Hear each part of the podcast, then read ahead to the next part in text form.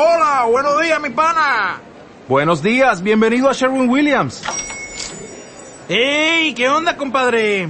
¿Qué onda? Ya tengo lista la pintura que ordenaste en el ProPlus app. Con más de 6.000 representantes en nuestras tiendas listos para atenderte en tu idioma y beneficios para contratistas que encontrarás en aliadopro.com. En Sherwin Williams somos el aliado del PRO.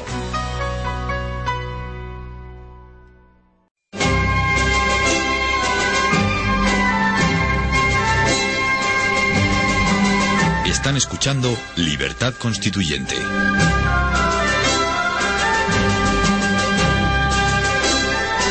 Muy buenos días.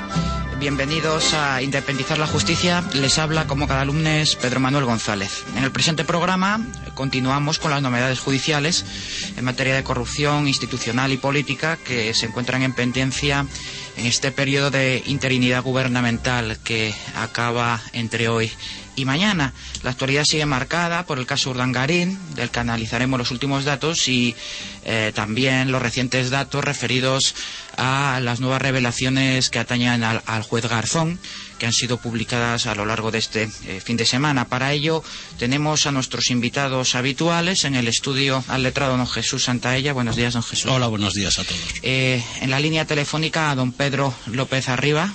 Buenos días, don Pedro. Muy buenos días. Y a don Antonio García Trevijano, como siempre. Buenos días, don Antonio. Encantado, amigos, de volver a encontraros. Bien. No, a encontraros no, a oíros. A oírles, Gracias. Eh, lo digo esto porque acabo de leer uno de los titulares del periódico referente a la reunión de, de- en Bruselas, donde dice, se reunirán por teléfono.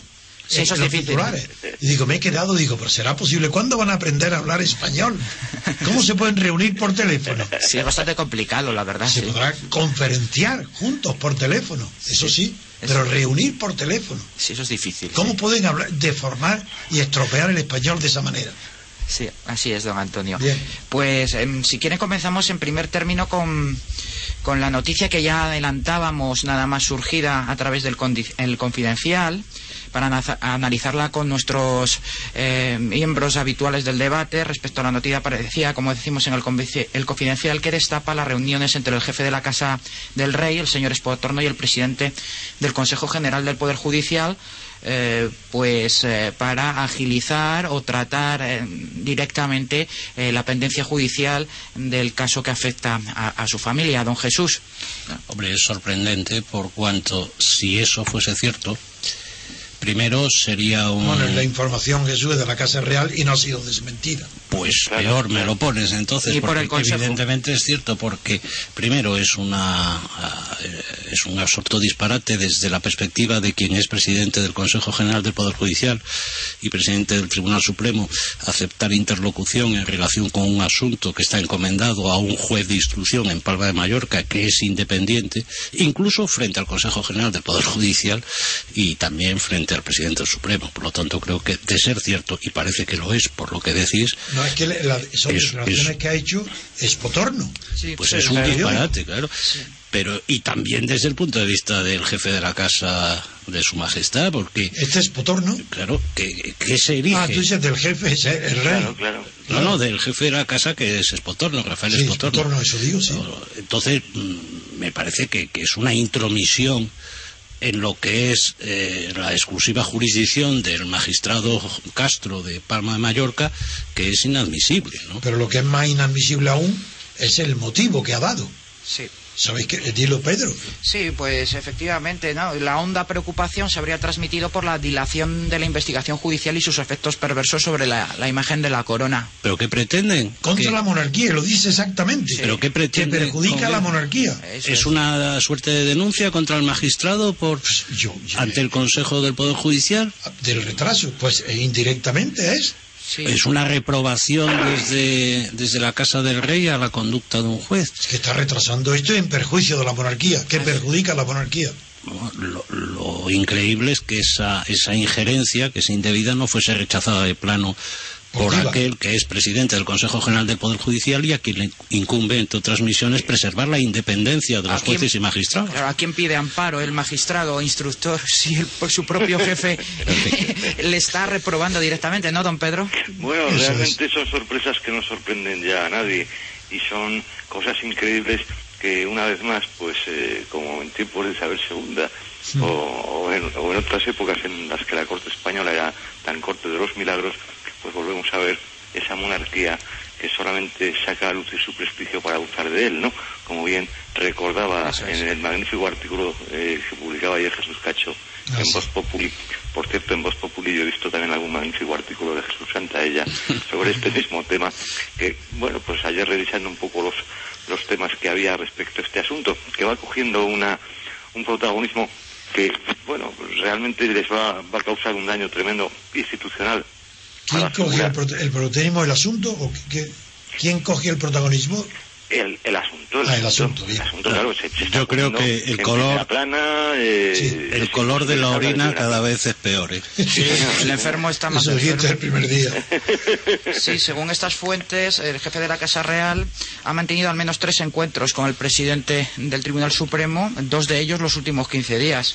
Bueno, con esto, lo pe- dentro del punto de vista jurídico, no podemos de- perder de vista el punto de vista político. El punto de vista político es desde el punto de vista del poder. Entonces, el poder supremo del jefe del Estado presiona al poder supremo del Poder Judicial para que a un subordinado, un juez de Palma de Mallorca, le transmitan La honda preocupación. ¿no? la honda preocupación de que está el retraso en resolver está perjudicando a la monarquía. ¿Qué mensaje se le está transmitiendo? Pero si el retraso le perjudica, no digamos el perjuicio que supondría que imputara a un darín o a la infanta Es que o a, a lo los dos. a lo mejor alguien eh, de los dos o los dos interlocutores se han creído de verdad esa expresión constitucional de que la justicia se administra en nombre del rey. También es verdad. Pero literalmente, ¿no? También esto es literal, sí. Esto es literal. Sí, bueno, además... Y la- hablando, si me permites, Pedro, Sí. de retrasos, yo no dejaría de destacar como retraso también importante y que además eh, descabala un poco cualquier estrategia de defensa en la cuestión, los últimos comunicados de la Casa del Rey que hacen alusión a que ya de este año 2006-2007 era conocida esta cuestión. En 2009 se le pidió al presidente de Telefónica que colocara al chico en, un puesto en América eh, para sacarlo de aquí y poder ir dejando que el tiempo eh, fuese, en fin, laminando cualquier Sedimentando. rastro y cosas de estas. Entonces, claro, dices, retrasos aquí, el retraso no es el del juez, el retraso me parece que hay que buscarlo, en- según sus propias declaraciones, en el propio comportamiento de la Casa Real, ¿no? Claro. No, no, no es eso, Pedro. No. Por- no, porque el cuando se habla de retraso se habla de algo formal, que es el retraso del juez desde que toma conocimiento del asunto, Ya, ya, ya, mientras ya. que esto del rey es político. Y lo del rey no es que sea retraso. Además, hoy se publica una nueva noticia en, el público, en público creo que es, que el rey tuvo la noticia en, mil, en 2004. En 2004. Eh, Porque es en 2004 cuando eh, la, Generali- la Generalitat de Barcelona fue la primera, Sí. antes que Mallorca y que Valencia. Así es. Sí, fue la primera en Cataluña. Y, y, eh, quiso cobrarle 500.000 euros. Pero como los catalanes son más listos en cuestiones de la peseta, pues eh, le dijeron que no, que 500.000 no, que le daban 30.000 nada más. O hay un cacho. Y, y salieron ganando esa barbaridad. Se fueron contentos de cómo habían esquivado la estocada, La mordida. la mordida, con 3.000 nada más. Bueno, por no hacer nada tampoco. Y eso nos Bueno, parece, claro, claro, eso claro. nos parece grave porque si antes parecía un poco escandaloso que por confesión de la propia casa se reconociese la existencia de contactos con el presidente del Supremo y del Consejo General del Poder Judicial, que también por la propia casa se reconozca que desde 2004 o 2006 se conocían ya estas actuaciones No, no, es y lo grave, que Jesús. parece y lo que parece que cada vez es más evidente el fraude fiscal cometido por, Sí. por el duque Sí, Jesús. eso nos parece realmente Mira, Jesús, si me, si me escucháis los hechos, ya sabéis mi verdadera manía de no salirme de los hechos. Los hechos son los siguientes. En mil, hechos que ya están probados, que no es que sean alegados. Están probados por documentos y declaraciones de autoridades públi- públicas, de las, de las políticas del Estado, digo, de la autonomía. 2004 se sabe ya que es la primera fecha donde pretende cobrar 500.000 por humo y solamente por vender humo y solamente cobra 30.000. Bien. Luego está aprobado también porque la Casa Real lo ha dicho que en el año 2006 viaja a un abogado que tiene un, título nobiliario, Moreno no sé qué, eh, el abogado del rey de la Casa Real el viaja. Conde, el conde de Fontao. Eso, es el conde de Fontao, que, que como es portugués el apellido, no me... El conde de Fontao viaja a Barcelona para acordar, según la declaración, dicen, para llegar a un acuerdo con, con Urdangarín, Urdangarín y sus abogados. ¿Qué abogado? En esa época no había disidencia ninguna. iban a darle instrucciones de cómo tenía que cobrar y la prueba es lo que dijo. ¿Qué dijo el abogado de la Casa Real? Primero, que abandonara la institución NOS, como si pudiera abandonarla que era suya. Si la fundó él. ¿Cómo lo va a abandonar? Claro. Entonces, lo que quiere decir, la palabra abandonar la inventan ahora. Lo que le dijo es que no operara. Cese de actividades, vamos. Que, que, no, que no hiciera ninguna operación con ella. Y que en lugar de eso, pudiera continuar haciendo lo mismo que estaba haciendo, pero eh, con una fundación, que fue la que hizo de incapacitados, de menores y del cáncer, de enfermos. y eso está declarado por la Casa Real, diciendo que se declara que abandone y que haga en su lugar una fundación. no hace caso, se sigue haciendo, sigue operando, por tanto es imposible negar cómo va Urdangarín a seguir después de que el rey le mandara, si fuera verdad, un, un mensaje para que no hiciera esas operaciones, el resultado es que la hace, pero de otra, de otra manera, a través de otra sociedad, de otra fundación. Y segunda recomendación, al parecer, Antonio. Y segunda recomendación. Que es eh, dejar el océano por medio, ¿no? no, eso, es que eso, fue después, que yo ya, pero soy transformarse, transformarse en no residente. No, pero es que eso es, que soy metódico, es que eso llega después.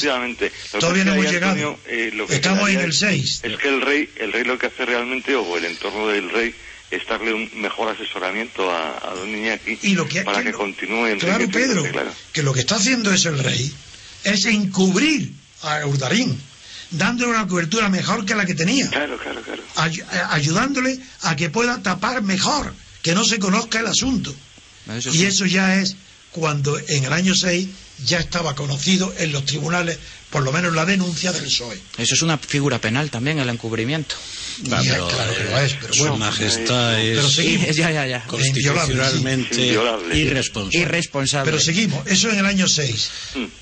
Pero como sigue haciéndolo y sigue, entonces ya ven que ya avanza lo de Baleares, lo de Las Palmas, lo del juzgado avanza. Palmarena de Palmarena ya se dan cuenta que eso es imposible y tratan de que se olvide el asunto, mandándolo que se vayan por orden del rey. Eso estaba dicho entonces, eso ya se sabía, que se vaya a Washington. y el pretexto que le buscan nada menos que una nueva colocación de telefónica. Pero Antonio, la, figura del no residente tiene connotaciones fiscales. por, Dios, ejemplo, pero eso es eh, el deber de tributación de los rendimientos del patrimonio vía rentas de capital pues tiene un régimen fiscal distinto. Por lo tanto, es una forma de ir consolidando ejercicios fiscales. Es verdad, pero te digo una cosa, que no, tenemos datos, por eso no lo he dicho, no tenemos todavía ningún dato de si Urgandarín aprovechó que ya era residente del extranjero para hacer las operaciones que hizo con Bélice. Eso no lo se ve porque no se la fecha. Las fechas no sabemos. Entonces, por eso no lo nombro. Pero es verdad que eso abre otras posibilidades mayores a la corrupción. Sí, luego también, eh, y esto sí que se puede ubicar perfectamente en el tiempo, puesto que coincide con, con, una, la, convocatoria del Madrid Olímpico es que la misma fundación recaudó 144.000 euros de la candidatura olímpica de Gallardón. Y eso sí que se puede, eh, claro, coincidentemente con, con, esto, se puede ubicar en el temporalmente de manera clara. También no sé si os habéis dado cuenta, esto evidentemente no es una observación jurídica, de algo enormemente significativo en este asunto. Esto en principio lo destapa el mundo, ¿no? Y hasta ahora existía una especie de regla secreta, no es, perdón, no secreta, regla no escrita entre los medios, que es que ningún medio se hacía eco de asuntos que hubiese destapado otro. Sí. Sin embargo, hoy por hoy ya el país se ha sumado y público todos los medios sin distinción y están adoptando no solamente posturas informativas eh, neutrales, sino posturas editoriales ya en contra. para el en contra. Peligrosísimas para Existe una suerte de unanimidad ya en la opinión pública la razón, sobre este asunto. Que la razón publica encuestas falsas para decir que el 85% de los españoles están apoyando al rey contra Urgandarín. Es más, lo que dice la razón, si no me equivoco, es que que ese 80% no piensa que el rey supiera nada. Esto realmente me parece sorprendente. por estúpido. o sea, es tomar por imbécil. Pero como están acostumbrados a, ellos desde, Franco a hoy, siempre a los españoles lo han tomado por estúpido y ha sido muy rentable. Han acertado bastante. Sí. Porque pues gracias a eso están en el poder. Sí, sí, sí, sí. Pero sigo, el, tema de Urgangarín es, es, mucho más, eh, es más revelador porque ha complicado mucho también las relaciones con el príncipe. Porque el príncipe también jurídicamente, se dice la prensa, que ha ido también y al declarar, al declarar que su fundación de Gerona será honesta y transparente, bueno, es, es algo tremendo, porque también está acusando a su cuñado de que ni es honesto ni transparente. Sí, sí, en contraste, en contraste. Y eso lo, dice la, curioso, eso no lo digo yo, eso lo dice la prensa. Pero Antonio y Pedro, los dos Pedros, lo curioso es que resulte que es noticia decir que una fundación es honesta y transparente. Y eso es noticia. lo que sería noticia es que dijeras lo contrario, sobre todo que lo hicieras. Me lo voy a llevar crudo, así. yo creo que tampoco está de más que lo recuerde alguien, ¿no? Que las, que las eh, fundaciones deben ser honestas y transparentes porque las fundaciones, y probablemente cuando mañana eh, se conozcan, o pasado, a lo largo de la semana, las medidas del gobierno, veremos cómo las fundaciones públicas probablemente van a sufrir un severo recorte las funciones públicas por el ejemplo por el ejemplo de Hugo damnificación colateral. Está claro que esto esto de honestas y transparentes debe ser como aquella aquella previsión de la Constitución de Cádiz. los españoles somos buenos y benéficos. Justos, y benéficos. sí, bien. Eh, si quieren pasamos al segundo asunto de actualidad por la es que hay algo de más de actualidad que esta. Uf, lo de Garzón. lo de Garzón. Y el El Faisán sí, las reuniones eh, don Jesús está eh, mejor informado, entonces yo le voy a dar la palabra para que, para que nos informe de este asunto en concreto. Sí, pero termináis por lo menos que quede claro en la postura de nuestra radio sí, bueno. de, Libertad Constituyente, que consideramos que todo lo de Garín es un montaje de la prensa para exculpar al rey cuando la evidencia y las propias declaraciones de la Casa Real lo están inculpando pero además una detrás de otra. Yo creo que intentando arreglarlo lo van fastidiando cada vez más. Cada día más. Están metiendo, es como el que está metido en unas arenas movedizas y se mueve para intentar salir de ellas, que lo que hace es irse para abajo. además, eh, yo quiero terminar diciendo que todo lo que no sea por el rey haber ordenado la restitución inmediata de todo el dinero apropiado indebidamente al contribuyente, devolverlo, aunque fuera por medio secreto, que lo devolvieran para que por lo menos tuviera ahora la excusa de que lo ha devuelto y que la pena fuera menor. Arrepentimiento espontáneo. Sí, para que la pena fuera menor. Porque lo que es imposible después de este escandalazo es que no sea imputado. Y el problema de la princesa está muy delicado. De la socia, ¿no? Más que de princesa habría que hablar de la socia o con socia. Sí, bueno, yo digo princesa porque es la infanta, por lo visto, no lo sé. Sí. yo digo princesa porque hay tantas princesas, pero bueno. Sí, eso es, eso es. Para mí toda mujer guapa es una princesa, pero bueno. Luego. Entonces eres un caballero. No, no, es, la única excepción que se permite en su dimensión republicana. Bien, pues yo le voy a pasar la palabra a don Jesús precisamente para que nos hable de este gravísimo asunto también. Bueno, ayer eh, la Gaceta publicaba en exclusiva algo enormemente sorprendente, que el 3 de mayo de 2006, siete u ocho horas antes de que se produjese el famoso chivatazo del caso Faisán, recién aterrizado de Nueva York, Garzón se reunió en Moncloa con el presidente del gobierno, el, la vicepresidente del gobierno, María Teresa Fernández de la Vega, el entonces ministro del Interior, Alfredo Pérez Rubalcaba, y parece ser que el secretario de Estado entonces Interior, Camaño, Camacho. Camacho, Camacho. Eh, horas antes de, eh, insisto, de lo del chivatazo. Y a su vez, horas después de que desde Nueva York, antes de tomar el avión, según relató en, en su declaración judicial un comisario, Garzón desde Nueva York se hubiese interesado ante su suplente en el Juzgado Central de Instrucción número 5, Grande Maslasta, para que eh, abortase o no continuase con la operación precisamente dirigida a desarticular el aparato de extorsión de ETA y la detención de incluso un miembro del PNV. ¿Y dónde viene, dónde ha aprendido esta información? Ayer mismo en la Gaceta, el periódico del Grupo Intereconomía. Pero es que hoy. ¿Qué fuente es la que la ha dado? Eh, fuentes miembros del aparato de seguridad de Moncloa. Que daban detalles de cómo se le dio, se dice, tratamiento de VIP para que no constase la referencia de entrando, entrando con cristales tintados y con las cámaras apagadas en Bueno, Moncloa. esos son eso los detalles, Esos son los detalles que dicen eh, esas fuentes. que dice que Es gravísimo. Pero hoy, hoy dice que esa no fue la única reunión, sino que una semana antes, el 23 parece de abril, se celebró con los mismos asistentes y la misma sede otra reunión. Es decir, dos reuniones y que precisamente después de la segunda de esas reuniones, una semana después, ya eh, Garzón retomó su responsabilidad al frente del Juzgado Central de Instrucción número 5 Eso es lo grave, de verdad. y la competencia sobre aquella operación. Y lo metieron en el cajón, ¿qué hizo? Durante cuatro años al parecer lo tuvo parado. Sin archivar. frenado. Sin archivar. Meterlo en el cajón. Hasta que se Porque fue. si hay archivo, hay recurso. Claro. Claro. Cuatro Así años no se puede tres hacer años, nada. lo que fuese. Eso es lo que la opinión. Eso es gravísimo. Eso es lo de ser Jesús, cierto, Que la opinión de los oyentes, de los profanos, no saben qué es más grave. Meterlo en el cajón que archivar. Claro. sí. Porque el archivo permite algún recurso. Mientras está en el cajón, ¿qué hace? Nada, nada, tiene congelada la competencia. Y eso y- es lo que el público debe de saber. De hasta qué punto llegaba el cinismo y la corrupción de Garzón. Sí. Don Pedro, eh, sobre este tema. Bueno, sobre este tema yo espero que eh, Garzón sí que tiene sus días contados los, los planteamientos que están haciendo en el, en el proced- en los, en los tres procedimientos. que Pedro matiza, matiza con eso de los días contados. Será como juez, ¿no? Como juez. Ah, perdón. No, no, evidentemente yo en, en- de salud, de salud. No de demos ideas porque, porque esto es grave, ¿no? No, a la horca no lo manda. No, ya además la horca estaba fuera de juego aquí en el 19, se usaba el garrote. No hay pena de muerte, tiene suerte.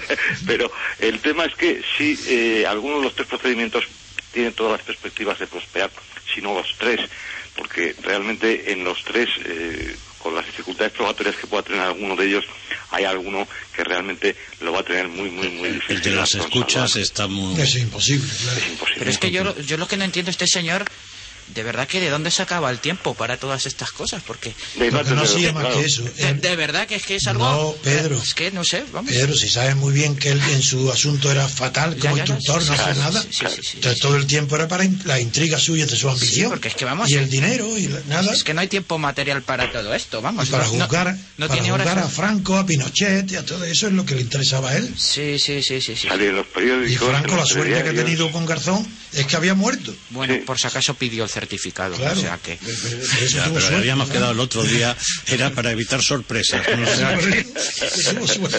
Sí, eh, además en cuanto a Garzón afecta, mm, precisamente el otro día fue a declarar también, en la semana pasada, el día 14. Sí, por el asunto de Nueva York. Y... Sí, por el asunto de Nueva York fueron cuatro horas de Y declaración. negó lo que dicen los documentos. Sí, sí, sí, sí. Literalmente. Sí, la fiscalía, sin embargo, sigue apoyando, apoyó las recusaciones que Garzo también interesó en Claro. el mismo asunto y No, Explicó que está- un determinado depósito de 300.000 euros en sí, vamos. números redondos respondía a unos derechos de autor de un Sí, libro. sí, sí, no, Uy, Yo, vamos, mucha venta debió de tener ese sí, libro. que nos digan- bestseller, Que vamos. nos lo digan a los escritores. Por eso. eso digo. sí, expectativas de negocio seguramente, ¿no? Porque estaba claro que Garzón iba a seguir en los medios, no se sabía cómo, pero desde luego iba a seguir en los medios. Como Ahora tiene caradura, ¿eh? es cínico, de verdad. ¿eh? Sí. A ver, tú lo conoces Hombre, mejor lo conozco, que, figúrate. que- que todos los demás. Yo, Probablemente. yo lo conozco profesionalmente de algún sumario allí en la Audiencia Nacional. No, yo sé que es frío y cínico, lo sé. Sí. Pues la, la novedad favorable a Garzón que ha tenido, pues ha sido que ha prosperado las cinco recusaciones que presentó en el caso de las de las escuchas de Gürtel. Curiosamente, el que no, no se admitió la recusación precisamente fue del juez Marchena, quien precisamente está instruyendo... Contra- motivo. Sí, sí, porque está instruyendo Teóricamente, el asunto de los cursos neoyorquinos. Pero realmente pero- es, eh, digamos, es una victoria yo creo que absolutamente pírrica porque Sí, la- sí. los que quedan no recusados, que también son miembros de la sala segunda, serán los papel- que formarán el Y tribunal. vaya papel que les queda a ellos. Eh, eh, lo que ha concitado, ha conseguido concitar Baltasar Es Garzón. la antipatía general. No, es algo que no es fácil, hay que reconocerlo eh, eh, conociendo la composición de la Sala Segunda del Supremo. Pero él ha conseguido una, rara unanimidad, Sí. porque bien sea unos, bien sean otros, eh, estén eh, supervisando recursos en la fase de instrucción en uno de los procedimientos, en el segundo o en el tercero, prácticamente hoy por hoy eh, todos los miembros de la sala segunda han tenido Claro. esa rara unanimidad a la hora de rechazar los recursos de Garzón Si es que no va a quedar nadie en la fase de instrucción. Por lo tanto, da lo mismo aparentemente que efectivamente porque unos hayan intervenido en esa fase de instrucción eh, conociendo los recursos que no puedan formar parte del tribunal sentenciador ahora en el caso de las escuchas, porque siguen siendo magistrados de la sala segunda Es que- que, a su vez rechazaron sus recursos en el caso del Pero es que el BBVA o en el con caso del todo- franquismo. ¿no? con todo No, y este- además contundentemente lo rechazaron y, hay- y es curioso efectivamente esa unanimidad porque estamos hablando de señores que no se pondrían de acuerdo ni en el color de una naranja, ¿no? En principio. Por ejemplo, ahora eh, tenemos otra noticia. En, eh, el Consejo General del Poder Judicial se pone de acuerdo a la hora de designar dos magistrados para cubrir sendas vacantes en la sala primera del Tribunal Supremo, pero no hay forma de que se pongan de acuerdo para cubrir una sola plaza Claro, vacante claro. en la sala segunda. ¿Por qué será? Caramba. Sí, no, yo es que lo que digo es esto, que a este señor además es que no le va a quedar nadie que no conozca de sus asuntos, con tantos que tiene en la propia sala segunda.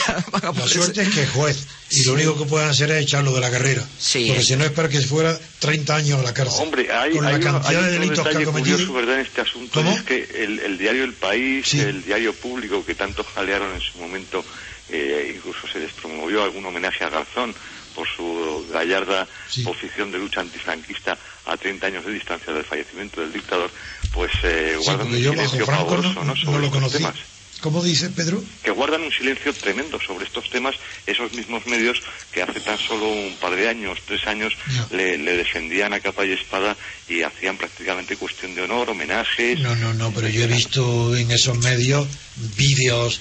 Han salido cosas, han ha salido habido cosas. una barbaridad de propaganda a favor de. y reunión de firmas internacionales. Sí, es raro que no hayan venido todos los premios Nobel. Pero es pasado, ya es pasado, no está, no está siendo tema de- del momento. Sí, pero- Eh, Cuando se ha activado de nuevo las, las actuaciones judiciales en este mes de diciembre, No, no se ya- puede estar, no se- Pedro, no se puede estar molestando a la gente que preste firmas cada 15 días. Claro, ya, la ya las cuestión. prestaron antes. Sí. Aparte que eso, eso de los abajo firmantes suena muy Eso, antiguo, ¿no, Antonio? Eh, Eso es horrible. Yo en mi vida he firmado abajo de nadie. Jamás. Ni una sola vez. Sí, en este sentido de la A, a propósito de esto, también os digo que ahora estos eh, ignorantes de los intelectuales españoles, tan conocidos como pues Gustavo Bueno, Armando de Miguel, esto, este, acaban de firmar un manifiesto. No he tenido el gusto de. No, No, lo pone sí. un manifiesto, pero considerando que esto es democracia y que, eh, que todo, que basta ya, que basta ya de, de, de los indignados contra todo lo que, contra todos los movimientos, que un manifiesto que yo ni lo he leído, pero lo, lo- lo he visto en la prensa. Ajá. En la prensa viene un, un manifiesto diciendo que esto es una democracia y que la y que las elecciones y que todo el poder tal y apoyando a la situación actual a todo Sí. pero ¿cómo en hoy pueden atreverse estos intelectuales a defender este sistema corrompido llamándole democracia? Porque les va bien. Hombre, desde luego porque los traen, eh, Claro. están todos los días en la televisión. Si son intelectuales de régimen, ¿no? Y lo, Claro. lo- eso entra dentro de la lógica, ¿no? Al fin y al cabo. Eh, asuntos, novedades, mm, también tenemos mm, por ahí el caso Gürtel también, ¿no? Ya ha empezado y no lo hemos tratado casi en esta mesa que dedicada a lo jurídico. El caso del sastre. Todavía algo de ahí. Todavía sa- estamos con los trajes. Con los trajes, estamos con los trajes. Don Jesús, ¿algo que decir a este respecto? No, bueno, parece que que se sigue desenvolviendo como estaba previsto. No, yo he leído una cosa que me hizo mucha gracia, que decía que se los prestaban, lo ponían para lucirlos, para quedar, para hacer propaganda de, los de los Ah, sastres. ah. Tienen tan buen tipo, son como modelos, Sí, sí, igual sí. que las modelos las mujeres. Los modistos les prestaban eh, para que salgan a la calle o a su fiesta o cóctel sus modelos, sus trajes para propaganda de las casas eh, de costura, pues estos sastres, Milano no sé cómo se llama, le daban los trajes para hacer la propaganda suya de verlos en esos cuerpos tan garbosos Y juncales. como, como el campo y Costa que Costa lo único que tiene bien es un cuello interminable entonces como es tan largo el cuello pues las chaquetas le quedan asentadas abajo Parece que le han caído 20 años encima al señor Costa. Sí, ¿eh? pero Hay claro. que verle la- las imágenes, ha envejecido, pero... pero qué presumidos son de cuerpo y de traje y de corbata y de camisas De todas formas, ahí está claro que en función de la imputación, en el supuesto de que hubiese condena, mm, pues la condena es prácticamente es una Ah. multa y, es, es verbal y nada más. Es Quiero decir, menor, lo- Una amonestación. los efectos de una condena mm, operarían más en el ámbito Pero la pena política moral y, y exactamente y en el ámbito político, ¿no? Ahí y ahí este Rajoy sí que se lava las manos pero parecía que le iba a ayudar y le prometió ayuda mira Sí. qué ayuda le va a prestar ahora Sí, eh, dejarlo más solo que el punto procesal que ahora mismo se encuentra eh, ya... Están en fase de prueba. Fase de eh, prueba. fase de prueba. Ya han elegido el jurado. Sí, sí, no, ya está Final. desarrollándose el juicio y entonces razonablemente parece que justo la semana que viene se Lo que- podría ya culminar sobre la base de, que- de que se reuniese el jurado para eh, Jesús. formular su veredicto y Jesús, lo que sí creo que los oyentes nos agradecerán a que expertos juristas, como somos todos los que estamos interviniendo en este programa, aclaremos que aquí la gravedad no es el delito de los del, del tra- del traje, eso es ridículo. el cohecho impropio Sí, pasivo. Eso es, eso es ridículo y absurdo. Es que son síntomas inequívocos de que esos trajes obedecen o a regalo en agradecimiento de contratos enormes o con la esperanza de obtenerlos. Claro. Y eso es la, por por eso se le da esa importancia política, porque la tiene, pero jurídicamente en sí el hecho es ridículo. Claro. Sí, de todos los asuntos que revisamos, este, su importancia no está en lo jurídico, que efectivamente. No, es lo que revela, menor. es lo político. Claro. ¿No? Y además lo- también lo que es muy grave es los intentos de disculpa que se hacen desde determinados medios de esto, ¿no? Como diciendo, pero si esto no es nada, como en- dentro de una normalidad absoluta, pues nada, se despenaliza el, co- el cohecho pasivo y propio y punto, ¿no? O sea, quiero decir eh, que no, no vale esa disculpa de que con- por ser un delito Oye, menor... ¿la hora- ¿Hemos agotado el tiempo o no? No, no, nos quedan nueve minutos Ah, ¿todavía? aproximadamente. Sí, diez minutos me están diciendo. Sí, tenemos casos en el tintero Pues un venga, montón. Tenemos pues venga, también El, caso Fabra, que se ha vuelto a, destapar. Eh, se habían archivado por prescripción eh, cuatro causas, mm, o cinco causas, cinco causas efectivamente, y eh, el recurso planteado por la acusación ha, prosperado para desempolvar este asunto, teniendo en cuenta que el auto no se hace preciso auto en el que se dirija la imputación directamente, sino que auto- actos de investigación judicial interrumpen dicha prescripción. ¿Algo que comentar al respecto, don Jesús? Bueno, que, que volvemos otra vez a lo de siempre, con independencia de la cuestión formal de que por un lado se hubiese declarado prescrito y ahora el Supremo lo reabre porque efectivamente en una interpretación más restrictiva establece que ya interrumpe la, prescripción pues el hecho de que genéricamente se hubiese ordenado pues un- la emisión de un informe pericial a cargo de la agencia tributaria en estos casos, ¿no? antes incluso de la directísima imputación a la persona en concreto. Lo, para mí lo de siempre, lo, preocupante es por qué, por qué personas que desempeñan, incluso por elección democrática, cargos públicos representativos, aparecen siempre con los mismos síntomas. son personas en las que se observan incrementos, lo que se llama derecho fiscal, incrementos de patrimonio no justificados, ¿no? Porque ya son muchos casos, ¿no? Sí, aquí estamos también dentro del ámbito... Y, entonces, y nos da ya lo mismo que sea del Partido Popular, que sea del Partido Socialista. Eh, se ha instalado eh, en, un porcentaje, creo que, relativamente significativo, la clase política, esa idea de que a la política se va a enriquecerse. Cuando yo personalmente siempre he estado en, la cultura diferente. En la política uno se empobrece donde se puede uno enriquecer es en el sector privado. Y, apelo a tu experiencia, Antonio.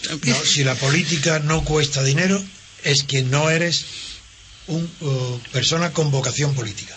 la política cuesta dinero siempre, a la fuerza, necesariamente. Porque si no tienes el poder, que me lo digan a mí, el mm. dinero que me ha costado la política contra Franco, que es, que es no quiero decirlo porque es una sería escandaloso. Bueno, no quiero decirlo, me da igual. Yo ganaba mucho dinero como abogado y me gastaba tan la mitad del dinero en la política. Por, ejemplo, yo financié Rueda Ibérico. Y lo digo ahora. Toda la instalación nueva de Rueda Ibérico en París la hice, la hice yo regalándoselo a José Martínez.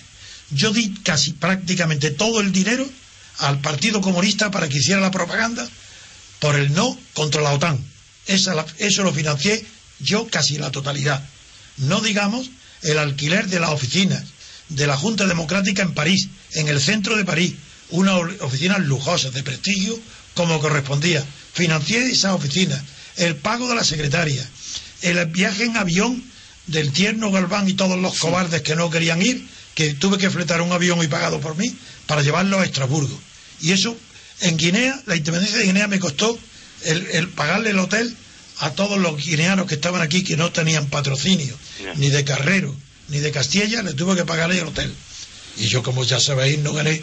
Hice los, trabajos que hice para Guinea, que fue los convenios con, con los vecinos para la paz y con, el, y con el Vaticano, que fue otra de las habilidades que tuve para ver si, si se quedaba tranquilo y si lo protegían ahí, que no.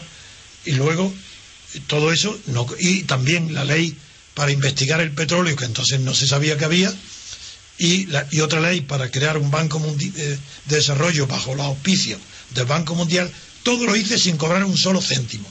Los tres viajes que hice a Guinea de una semana de duración me los pagué yo, no cobré nunca nada y he gastado millones y millones y millones en la política. Oye, Antonio, que quizá con menos títulos algunas regiones españolas o algunas entidades han reclamado en concepto de deuda histórica. Ah. a lo mejor tenemos tú y yo que estudiar ese asunto. a, ti, no te nombro abogado jamás en mi vida. Para otros asuntos sí, como ya te lleva un asunto de, mi, hijo Pablo. Pero un asunto mío. Contigo demuestra al tribunal que yo no solo no gasté dinero, sino que cobré. ya tengo la experiencia de lo que me pasó con tu defensa de Manglano. No, no, yo de Manglano no lo defendía. Bueno, de, Perote. bueno, pero a propósito de mi declaración que hice de, respecto al general Manglano, tú sembraste en el tribunal la duda. No, si era tú o tu hijo. Claro, pero era mentira, ellos no dudaban, pero contar de no darme a mí un millón de pesetas, pues dijeron, pues verdad, como dice Trevijano, puede ser que era su hijo, que esté escuchado por los teléfonos por el éxito que tiene con las mujeres y que eran los maridos que le habían pedido al CSIT, a los espías, que escucharan el teléfono de mi hijo Pablo. Los maridos cornudos eh, eh, le pidieron eso a Manglano. Eso fue lo que tú dijiste, Jesús. Pero si no era Vero, esa me no, pero, pero, no me dieron el millón, que se le dieron a todo el mundo y a mí no. Pero es que tú se lo pedías a mi cliente. Claro que se No, a tu cliente no. Yo se lo pedía a Manglano. Bueno, don Pedro, además, em, precisamente lo que dice don Jesús llama mucho la atención, porque en este caso, en el caso Fabra, también estamos con un denominador común que pasa también con el asunto NOS, que es el ámbito de los delitos fiscales. Parece que, que todo esto, hay como parece un delito típico, ¿no? De cierta clase o, de cierto tipo de personas, ¿no es así, don Pedro? Sí, no, al final lo que ocurre aquí, como va a pasar también en el caso de Tangarín o en algún otro, es que el, rastro del delito eh, se puede tapar, se puede buscar eh, fórmulas para escamotear la responsabilidad en la que hayan incurrido, pero el delito fiscal sí queda palmariamente acreditado, porque claro, la defraudación a Hacienda es eh, insoslayable cuando se trata de eh, enriquecimientos injustos, eh, secretos, no declarados, etcétera, etcétera, etcétera. Pero cuando los robos son tan, tan patentes, borrar las pistas, las huellas, dif- ese solamente está al alcance de Hermes, el dios Hermes, Claro, que claro. cuando era, como lo cuenta Homero muy bien, cuando estaba recién nacido, que estaba todavía en la cuna de pañales, se salió de la cuna sin que nadie lo viera y robó los bueyes de su hermana, hermano mayor Apolo. Y, y lo, y lo hizo y tuvo la treta de- en la playa de hacerlo andar hacia atrás para que luego borrara las huellas. Y lo metió en una gruta. Apolo se figuró que era una que había sido su hermanito y fue a decirle, pero oye, no, ¿qué has hecho con mis bueyes? Y él estaba ya en la cuna, había ido corriendo. Se metió en la cuna y dice, pero ¿cómo me dice a mí que yo, si yo... eh, No salido estoy- de la cuna. Si estoy en la cuna, si estoy en pañales, ¿qué dice? Y, y el hermano se reía de, de la gracia que le hacía que, que lo que lo robara y le regaló un- la, la flauta, no, una, la laúd con la que le enseñó la música. Es, si, no es, si no es con la habilidad de, de Hermes, la huella de Urgaín Urda- Ura- es imposible de borrar. La huella de que ha contado con la autorización del rey es imposible de borrar. Imposible. Y en todo caso, Imposible. en todo caso, Antonio y Pedro, eh, reconoceréis conmigo que estando declarado secreto el procedimiento, la multitud de informaciones Bueno, que están saliendo exige que más de uno se esté yendo de la lengua. sí, hombre. Y, y yo creo que posiblemente el origen no está tanto en el mismo procedimiento y si- ni siquiera en el mismo juzgado, sino en personas y en sedes ajenas al juzgado, pero relacionadas con ese procedimiento y también eh, posiblemente en algún coimputado que Y trate de, Real, desviando la responsabilidad hacia arriba, trate de diluir sus propias y directísimas responsabilidades en su ámbito. ¿no? No solo los coimputados, sino los imputados. Ya hay un imputado. Sí, sí, ¿no? Sí, que sí, fue presidente de la comunidad, no, no, Cualquier también, cosa. el señor Jaume Matas. Ah, ¿eh? Claro, claro. o sea, Sí, sí, que- sí, nada menos, vamos. O sea, que, Claro, que- que que no es cualquiera. grave. Y las, y las propias rencillas eh, que son terribles, que hacía alusión antes al artículo de Cacho donde eh, de ayer de Artículo magistral. Está sembrado últimamente Claro. Jesús Cacho. No, está, es valiente. No le falta más que dar el paso, porque él todavía no se sale de la reforma y de la monarquía y tal. Y él tiene que Es dar el paso. posibilista. Claro, claro, claro. Yo creo que la apuesta, ¿verdad?, por, por la sucesión en la corona, como Eso es lo que quiere. muchos están apostando en este Si eso es lo que quiere. Que sería probablemente la mejor solución para la, ¿Para la quién? institución, ¿no?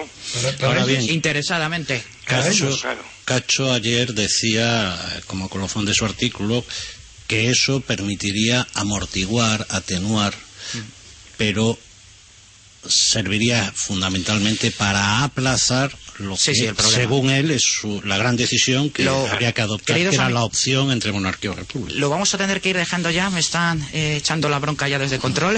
Muy bien, nos dejamos diciendo que no dejaremos pasar esa oportunidad. Por supuesto, les emplazo ya para la semana que viene entonces, a los tres. Y, y bueno, pues eh, nos vemos la próxima semana, queridos oyentes. Pues Buenos días a todos. Un fuerte abrazo a todos. Adiós. Escuche también Libertad Constituyente en www.diariorc.com o en www.radiolibertad.com.